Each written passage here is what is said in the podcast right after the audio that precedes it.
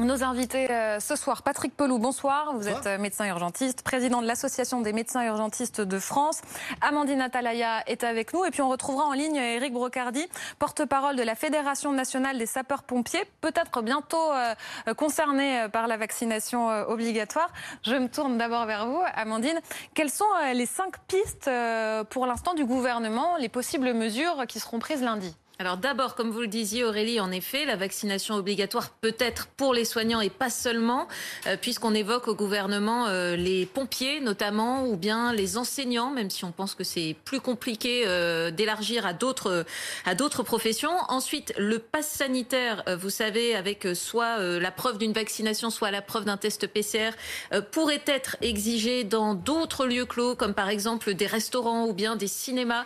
L'idée dans ce cas-là, ce serait de le gouvernement assume, la vie des personnes qui ne sont euh, pas vaccinées et de leur rendre la moindre sortie dans ce cas-là excessivement compliquée, puisqu'en plus les tests PCR, c'est euh, l'une des pistes suivantes, pourraient être euh, déremboursés, c'est-à-dire qu'il faudrait peut-être payer 30, 50, 100 euros et de sa poche si on veut aller, en l'occurrence, par exemple, désormais dans un restaurant ou dans un cinéma, si le pass sanitaire était appliqué à ces lieux-là. Ensuite, l'isolement des personnes qui sont malades, qui sont contaminées, pourrait être renforcé, c'est-à-dire qu'il y aurait peut-être plus de contrôle ou plus euh, de sanctions, mais là, ça ne fait pas encore consensus politiquement, donc c'est un peu plus à la marge, un peu plus compliqué. Et puis, euh, bien sûr, au moment où les vacances commencent, on se pose la question de restrictions peut-être euh, supplémentaires aux frontières. Quel pays pourrait être concerné? Clément Beaune a évoqué peut-être un peu à la va-vite ce matin l'Espagne et le Portugal. Il faut en reparler, alors non seulement avec les pays qui sont concernés, mais au sein du gouvernement français. Il y aura donc un conseil de défense sanitaire qui aura lieu lundi matin et Emmanuel Macron pourrait, c'est encore une hypothèse, peut-être annoncer lui-même certaines mesures, peut-être celles-ci, peut-être d'autres, lundi après-midi ou lundi soir. Quand il parle, à chaque fois, euh, l'heure est grave. Hein. Pour comprendre l'esprit, en tout cas, de ces nouvelles mesures, on écoute le porte-parole du gouvernement. Le delta est en train d'augmenter dans notre pays et qu'on voit des vagues épidémiques démarrer chez nos voisins, c'est un risque qu'on ne peut pas prendre et, que je leur, ai expliqué, ils ne peuvent pas prendre pour eux-mêmes et pour les autres. Ils n'ont pas envie évidemment que le pays soit un jour reconfiné, ils n'ont pas envie qu'on vive dans la tension permanente de savoir si nos libertés seront amenées à être restreintes à nouveau pour sauver des vies. Donc le vaccin, 100% efficace contre le confinement. Le message moi, que j'ai voulu euh, leur faire passer, c'est que si on veut se débarrasser de ce virus, si on veut ne pas avoir à reprendre des restrictions, des mesures hyper contraignantes, il faut qu'on atteigne l'immunité collective. Et donc se vacciner, c'est un petit pas pour soi, mais c'est un grand pas pour l'immunité, pour faire en sorte qu'on n'ait plus à subir ces contraintes et pour que cette épidémie soit derrière nous. Et donc vraiment le message qu'on leur a passé, moi le message que je veux repasser, c'est qu'il y a plus de 35 millions de Français qui ont reçu une première injection. Si euh, chaque Français qui nous écoute, qui s'est fait vacciner, qui est convaincu par le vaccin, arrive à convaincre une personne autour de lui ou autour d'elle qui euh, hésite encore à se faire vacciner, on peut progresser extrêmement rapidement et on peut vraiment garder l'avance qu'on a aujourd'hui sur euh, le variant Delta. Patrick Pelou, ils ont l'art de la formule. Hein. Le petit pas pour soi, le grand pour l'immunité de Gabriel Attal, ou encore Olivier Véran qui dit euh, le vaccin est 100% efficace contre le confinement. Hein. C'est la menace qu'il agite en quelque sorte. Mm. Est-ce la, bonne façon de communiquer aujourd'hui? Amandine Atalaya, tout à l'heure, quand elle détaillait les cinq pistes possibles, nous disait tout est fait pour compliquer la vie des non-vaccinés. C'est inéluctable. C'est inéluctable. D'abord, un, les compagnies aériennes, par exemple, exigeront de toute façon euh, la vaccination parce qu'ils prendront aucun risque de contaminer des gens dans un avion. Donc les assureurs vont s'agiter, donc le monde de l'argent va s'agiter. Donc je vous garantis que la vaccination sera obligatoire pour voyager. Ça, ça ne fait aucun doute. Donc c'est un peu le bal des hypocrites là en fait, parce que on voit bien qu'il y a une volonté, ce que je comprends à, à totalement de la part du gouvernement de dire on vaccine et on arrête euh, l'épidémie, on arrête la pandémie au niveau de la France. Il y aura toujours des variants, on n'a pas fini de faire l'alphabet grec, ça vous allez tout, apprendre toutes les lettres de l'alphabet grec cet été, mais euh, il, faut, il faut arrêter le truc. Alors il y a, y a, quand même, hein, permettez-moi juste de dire qu'il y, y, a quand même quelque chose de pays de riche là. D'accord? Parce que vous avez des pays où le vaccin n'est pas gratuit. D'accord? Vous avez des vaccins où les tests, ce que vous rappeliez, les tests PCR sont gratuits en France. Il y a plein de pays, c'est 180 à 250 euros. D'accord? Donc, on a quand même une, un débat de pays riches là, parce que vous avez les pays d'Afrique où il n'y a pas du tout le vaccin et où les gens sont en train de mourir. D'accord? Bon, il faut savoir que en réanimation, ce qu'on a vu, hein, c'est que les patients qui rentrent en réanimation, il n'y en a aucun qui a été vacciné. Donc, on sait que ça protège contre la maladie rare. Les 100 000, plus de 100 000 personnes qui sont mortes au cours de l'année dernière, et on a, et notamment nous, on a eu des collègues et des amis médecins qui sont décédés. S'il y avait eu le vaccin, il serait encore là. D'accord? Donc il y a, y a, vraiment une espèce de, de, de, côté comme ça, de, de, richesse du pays, de se dire non, on va pas se faire vacciner. Euh, Amandine disait, il y a aussi l'idée de rendre le test PCR euh, payant. il, va, il va finir par, par être payant. Et de toute façon, dites-vous bien que euh, le pass sanitaire, vraiment progressivement, il va être exigé partout, le fameux QR code. Je sais que c'est très compliqué à mettre en place et à, comprendre, mais en gros, ça, sera exigé partout. On doit arrêter l'épidémie. Le but, vraiment, moi, comme ceux qui nous regardent, comme vous, le confinement, je veux pas du tout le, le revoir. Ça veut dire quoi Rendre la vaccination obligatoire? Pour tout le monde, pour les soignants d'abord, y aller par étapes. Et c'est pas, et c'est pas. J'ai entendu certaines polémiques et certaines interventions disant on montre du doigt les soignants. Non, on, a vu qu'il y avait eu un problème avec le Covid nosocomial, c'est-à-dire le Covid que malgré nous, malgré nous, malgré les, les précautions qu'on prenait, on le transmettait à des malades qui n'avaient pas attrapé le Covid. Bon, voilà, il faut casser ce cycle-là, notamment dans les EHPAD. Donc, il faut vacciner les soignants. C'est quand même un paradoxe, d'accord? Vous êtes soignant, D'accord vous, vous connaissez et vous êtes en train d'appliquer les connaissances actuelles de la science et vous vous dites non, je vais pas me faire vacciner. Il y a quand même une ambiguïté. Alors, qui est en train d'être levé parce qu'en effet, et c'est un peu notre demande, c'est que les vaccins soient beaucoup plus accessibles dans les services. Moi, j'ai déjà réussi à convaincre un certain nombre de mes, de, de, de mes collègues ou de, de, mes collègues infirmières, etc., qui voulaient pas se faire vacciner, où on arrive à les convaincre. Il faut juste discuter, il faut juste parler, il faut juste avoir cette, ce, ce besoin. C'est-à-dire quoi le rendre plus accessible dans les services Jusqu'à présent, c'était pas pratique. Bah, c'était pas pratique. Il faut, il faut que le vaccin descende dans les services et souvent, d'un coup, on est tous médecins, on peut vacciner et vous vacciner la collègue qui euh, avait des doutes, etc. Bon, je, je pense qu'au départ, il y a eu, euh, bon, il fallait bien prendre la vaccination d'un, par un bout, d'accord, mais le, l'avoir pris par l'âge, je pense que c'était pas bien. Il fallait le prendre par rapport au, au métier qui était à risque.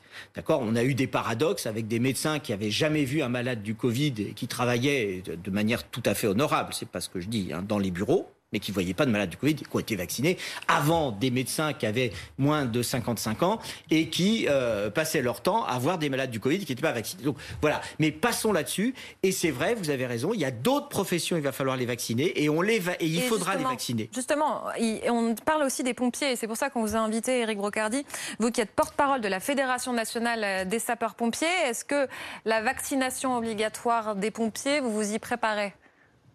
On est déjà quelque part, euh, on est déjà prêt, puisque vous savez, les sapeurs-pompiers, dès le départ au niveau de la crise Covid, comme le personnel euh, soignant, étaient en première ligne face à, sa situation pandémique. Euh, donc, évidemment, dès que, souvenez-vous, dès que les ouvertures des vaccins ont pu être faites, vous savez, les, les, services départementaux d'incendie et de secours de tous les sapeurs-pompiers de France sont dotés de services de santé et de secours médicaux.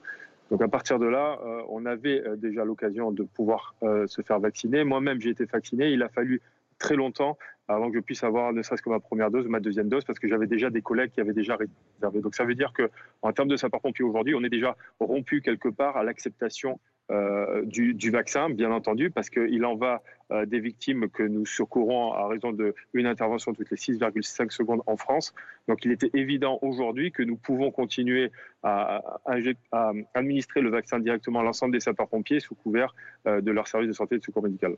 Vous n'avez pas de collègue pompier qui vous dit non, moi je me ferai jamais vacciner Écoutez, s'il y en a, vous savez, je suis actuellement sur le Tour de France, où on procède justement à, on va dire, à de la, valorisation de la vaccination et aussi de la vaccination sans rendez-vous avec ce qu'on appelle le Vaccibus. Et vous savez, il faut beaucoup d'accompagnement, beaucoup de pédagogie, beaucoup d'explications pour inciter euh, les personnes à venir se faire vacciner. Parce que ce qu'il manque, c'est effectivement du dialogue, de l'accompagnement.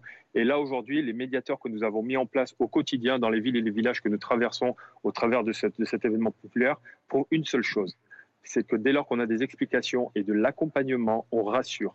Et qui peut mieux qu'aujourd'hui, que ce soit des soignants, que ce soit des sapeurs-pompiers ou autres, puissent rassurer cette population-là, qui sont parfois euh, soumis simplement à certains doutes. Et aujourd'hui, la quiétude, la quiétude de la population face au vaccin, ça passe effectivement par de l'accompagnement tel qu'on le fait au territoire. Alors c'est sûr que le, le travail, c'est un travail de fourmi. Mais aujourd'hui, euh, c'est essentiel que l'on soit sur le terrain, c'est essentiel de s'appuyer sur tout ce maillage territorial que sont les sapeurs-pompiers, mais aussi les soignants, pour permettre justement de casser cette non-confiance envers le vaccin. Et ça, c'est extrêmement important. Et je rejoins tout à fait les propos euh, du docteur François Pelou. Mais ça marche euh, ou pas la vaccination euh, sans rendez-vous? Vous avez vacciné combien de personnes par exemple aujourd'hui? Écoutez, écoutez, par exemple aujourd'hui nous avons fait sur 4 heures de temps 50 doses. Alors vous allez dire c'est paraît pas beaucoup, mais ce que je vous expliquer à l'instant c'est du travail de fourmi et c'est du travail d'accompagnement parce qu'il y a des, choses qui sont incompressibles. Et parfois, vous avez des gens qui ont besoin d'avoir un peu plus d'explications avant euh, l'injection effectivement du, vaccin. Donc aujourd'hui, on était sur 4 heures de temps sur 50 doses avec un seul véhicule qui est ici derrière moi. Alors que d'autres vaccinodromes présentent 12 ou 13 ou 14 lignes parfois. On n'est pas dans le chiffre, on est simplement dans l'accompagnement, dans la facilité d'accès au vaccin sans rendez-vous, parce que c'est ça aussi l'intérêt. C'est d'expliquer qu'à un moment donné, tout est simple. Tout est euh, bien pris en charge, tout est centralisé de manière à ce qu'il y ait un suivi optimal, ne serait-ce que dans la vaccination, pour permettre justement euh, l'administration d'une deuxième dose depuis n'importe quel endroit, euh, en fonction du lieu qu'a choisi, a choisi la personne. Et, c'est vrai que euh, aller vers euh, la vaccination sans rendez-vous, on dit que c'est la bonne solution. C'est ce que veut faire la mairie de Paris aussi. Euh, Imad Conso, bonsoir. Vous êtes infectiologue à l'hôpital Antoine Béclair de Clamart. Bonsoir. À quel point y a-t-il urgence à mettre en place ces dispositifs un peu partout? Oui, euh, au point qu'effectivement, il y a beaucoup de populations, de personnes qui n'ont pas accès. Donc, ça a été dit déjà, des gens qui peuvent pas se déplacer, des gens qui, même ayant l'envie de se faire vacciner, n'ont pas la possibilité. Donc, c'est des lieux un peu reculés, des personnes qui ne bougent pas, à faible mobilité. Donc, il y a vraiment lieu à ce que ces, mesures s'appliquent et, les personnes, il y a beaucoup de bonne volonté, la, preuve, vous, venez de, voir le reportage des, sapeurs-pompiers, mais effectivement, c'est un élément fondamental qui va au moins couvrir une partie de la population. Attention, ça ne va pas résoudre tout puisque c'est la population, disons, un peu plus âgée, à risque, qui n'avait pas accès facilement à ces vaccinations, à l'informatique, etc. Le reste, c'est la volonté des personnes beaucoup plus jeunes qui auront recours à la vaccination à des endroits où ils seront en vacances ou ailleurs. Et ça, c'est un autre dispositif différent que les maires et les, élus locaux ont mis en place. Il y a plusieurs axes. Hein. Il y a cette vaccination euh, peut-être obligatoire, en tout cas la volonté euh, d'accélérer, hein, Amandine mm Et puis, il y a le côté restriction. On dit que euh, là, on a retrouvé certaines libertés qu'on va sans doute perdre. C'est le sens de l'histoire mhm. aujourd'hui on espère que non, parce que précisément le but c'est de sauver ses libertés. Si par exemple on applique le pass sanitaire ça gêne des personnes qui ne sont pas vaccinées. Celles qui sont vaccinées continuent à vivre. Et c'est tout l'enjeu aujourd'hui euh, pour le gouvernement qui d'ailleurs a le soutien euh, de l'opinion euh, là-dessus, puisque les Français, majoritairement, bientôt, très majoritairement, seront vaccinés et majoritairement, bien sûr, ne veulent pas revivre la moindre contrainte. Emmanuel Macron, en fait, il espère probablement que cette épidémie, enfin du moins que ce regain du variant Delta va euh, s'affaisser au fur et à mesure de l'été et que si on prend les restrictions dont on parlait qui sont limitées pour le moment, ça suffira à ce que le pire euh, passe sans devoir bien sûr en revenir à des euh, mesures qui seraient bien pires, bien plus contraignantes et le confinement pour l'instant, un nouveau confinement n'est pas du tout dans les têtes, on n'en est absolument pas là. Le vaccin 100% efficace contre le confinement, on retient la formule. Pourquoi a-t-on l'impression de revivre l'été dernier? Un moment d'insouciance où on y croit et puis bam, non, non, euh, retour à la réalité, vous allez peut-être de nouveau être confiné Parce que euh, ce, virus euh, et, son écologie et, ressemble étrangement à ce qui s'est passé l'année dernière, c'est-à-dire même sur la troisième vague, en fait, correspond pratiquement à un effet saisonnier. Donc on s'attend de toute façon à ce que ça revienne à l'automne. Ça reviendra moins fort parce qu'on vaccine. D'accord? Parce qu'on garde les gestes barrières, même si je trouve absolument hallucinant de voir ces images du Festival de Cannes où, a priori, le masque n'est pas arrivé. D'accord? Donc, qu'est-ce que c'est que ces gens, d'accord, qui se sont plaints qu'on avait fermé les cinémas et qui ne donnent pas l'exemple en portant le masque? Bon, c'est une parenthèse. Mmh. Mais, euh, donc, du coup, il faut jouer le jeu. Ce jeu, c'est de se dire, on fait l'effort des gestes barrières, du gel, du masque, la distanciation sociale, physique, comme on dit. Euh, et puis cette volonté de se dire il faut vacciner parce que on n'a pas d'autre arme. Pour, ceux qui disent euh, je veux pas être vacciné, etc., le vaccin est un progrès de l'humanité. On a une chance incroyable, incroyable d'avoir eu un vaccin aussi rapidement pour une épidémie qui a tué déjà des millions de personnes. On met les images de Cannes dont vous parliez euh, voilà, tout à l'heure. Voilà, voilà. Bon, ils se font des bisous, c'est très bien, mais euh, Madame Bachelot a été malade, euh, elle l'a dit. Bon, elle pourrait donner l'exemple. Elle est ancienne, ancienne ministre de la santé, soit dit en passant d'ailleurs. Mais bon, peu, peu importe. C'est c'est quelque chose, vous voyez, c'est un effort collectif. Il ne faut pas, et en effet, il ne faut pas repartir sur un confinement, etc. Faut, faut penser, parce que à chaque fois vous dites, on attend la quatrième vague. La quatrième vague, elle est là, elle est psychiatrique et psychologique. Les gens vont mal, les enfants vont mal, les années scolaires ont été difficiles. C'est difficile pour tout le monde. Nous, chez les soignants, on en a absolument assez. Il y en a qui prennent enfin des congés. Bon, mais il faut pas revivre ça. Or, vous avez raison. Ce virus, il y a des variants. Bon, pour l'instant, les variants, euh, le vaccin est efficace sur les variants. Mais on n'est pas à l'abri qu'il y ait un variant qui arrive et euh, qui passe à, travers le, vaccin. Donc ça veut dire qu'il faut qu'on se prépare, éventuellement à avoir de nouveaux vaccins qui évoluent en, fonction des variants. Il faut se préparer, hein, faut se préparer à avoir justement un long terme sur la vaccination. Bon, mais il faut que les gens y, suivent. Il faut comprendre et, ne boudez pas. Moi, je vous le dis, ne boudez pas. D'accord, le vaccin. Vous avez un luxe incroyable. Il est gratuit en France. On vous sauve la vie avec ce vaccin. D'accord? Il n'y a, y a aucun effet indésirable. C'est surveillé sur, tous les pays, c'est surveillé. L'OMS le surveille. Les, services de santé et de santé publique en France le surveillent. Voilà, il n'y a, y a, y a pas d'effet. C'est un vaccin qui est sûr. Et il est d'autant plus sûr qu'il vous sauve la vie. Voyez?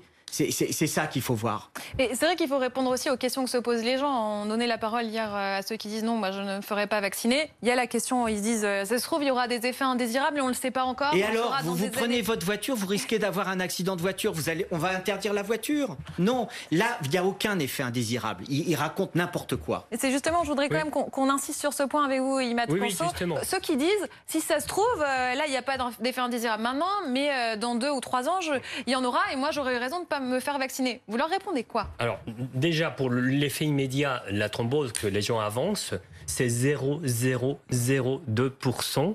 Alors, les personnes fument, les personnes ont aussi des accidents euh, euh, vasculaires avec d'autres problèmes. Vous prenez l'avion, vous avez plus de risques d'avoir une thrombose. Absolument, absolument. Donc ça, c'est l'argument dans l'immédiat. Pour l'avenir, effectivement, toutes les, personnes qui sont confrontées à des, éléments naturels, à des microbes, à des germes dans la nature, peuvent développer des phénomènes immunitaires peut-être à moyen ou à long terme. Ce n'est pas le fait même d'un vaccin, mais le fait qu'on est confronté en tant que mammifère humain à tous ces germes. Donc la réponse contre, contre les vaccins, des réactions immunitaires qu'on a, ces réactions que nous avons, c'est notre propre corps qui réagit contre un élément étranger. Donc, tous les vaccins, tous les germes, tous les champignons qui sont dans l'environnement, les bactéries, les virus, provoquent des choses comme ça. Donc maintenant, on ne peut pas dire qu'un vaccin va nous faire peur parce qu'on va avoir des effets secondaires à long terme. On ne les a pas vus. On a un peu de recul maintenant. Et je suis quasiment sûr que des effets liés à l'ADN, comme les gens, les antivax les plus durs, le noyau, avance qu'on va avoir des problèmes d'ADN incorporé au génome. C'est totalement C'est faux. C'est de la même, si même si on, incorpore ce, bout d'ARN dans notre génome, ça va rien faire. On a déjà dans nos génomes ancestraux des génomes viraux. on a déjà des virus dans notre cellule. Il y a une autre question qui se pose. Une fois que je suis vaccinée, est-ce que j'ai la certitude de ne pas euh, transmettre le virus à d'autres? Par exemple, ça nous renvoie aux images du Festival de Cannes, en fait.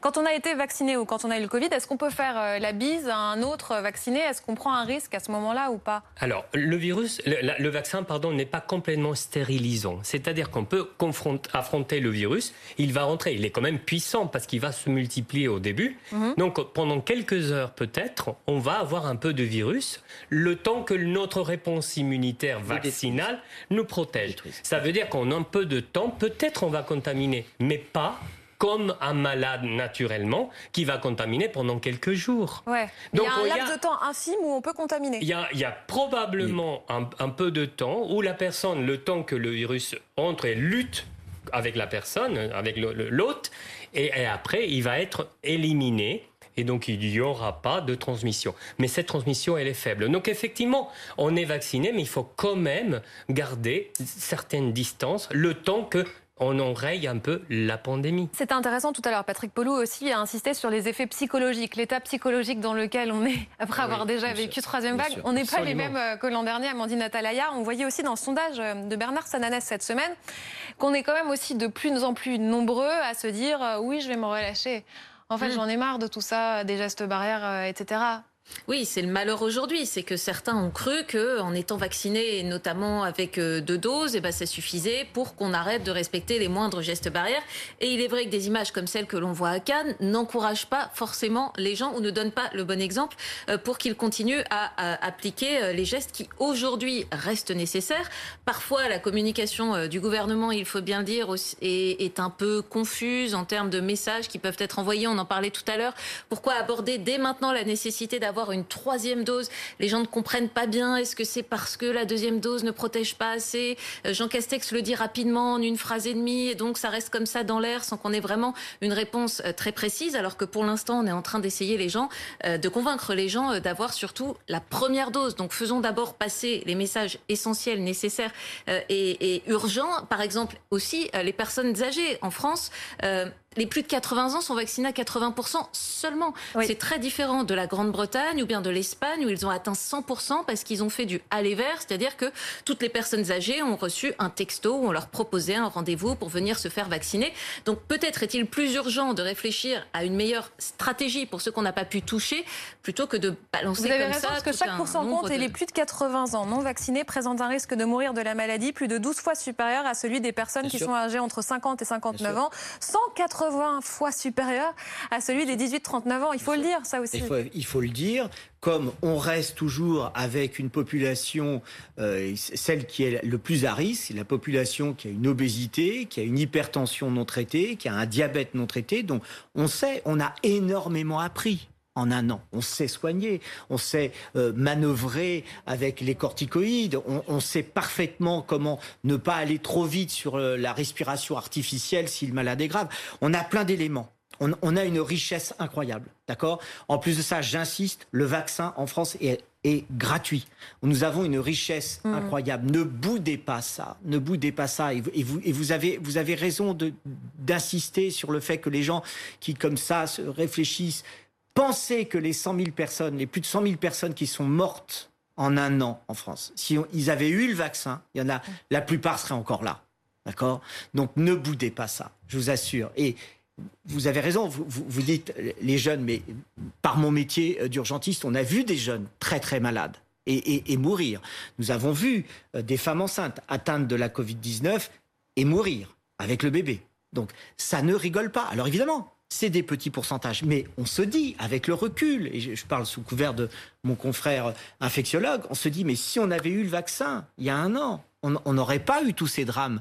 Euh, d'accord? Bon, là maintenant, il faut, vraiment bouger. Alors c'est vrai qu'on a un problème de souveraineté par rapport à la fabrication euh, du vaccin. C'est vrai que ça a été lent, que mmh. euh, Pfizer n'a pas voulu nous donner toutes les doses, qu'il y a eu vraiment des trucs qui étaient pas bien. Là, maintenant, les doses sont arrivées massivement. Il faut en profiter, changer de braquet. C'est là où je rejoins euh, la, volonté euh, du gouvernement de dire, euh, voilà, faut vacciner largement partout. En effet, faut aller au domicile des personnes âgées qui sont en maintien domicile, qui peuvent pas sortir.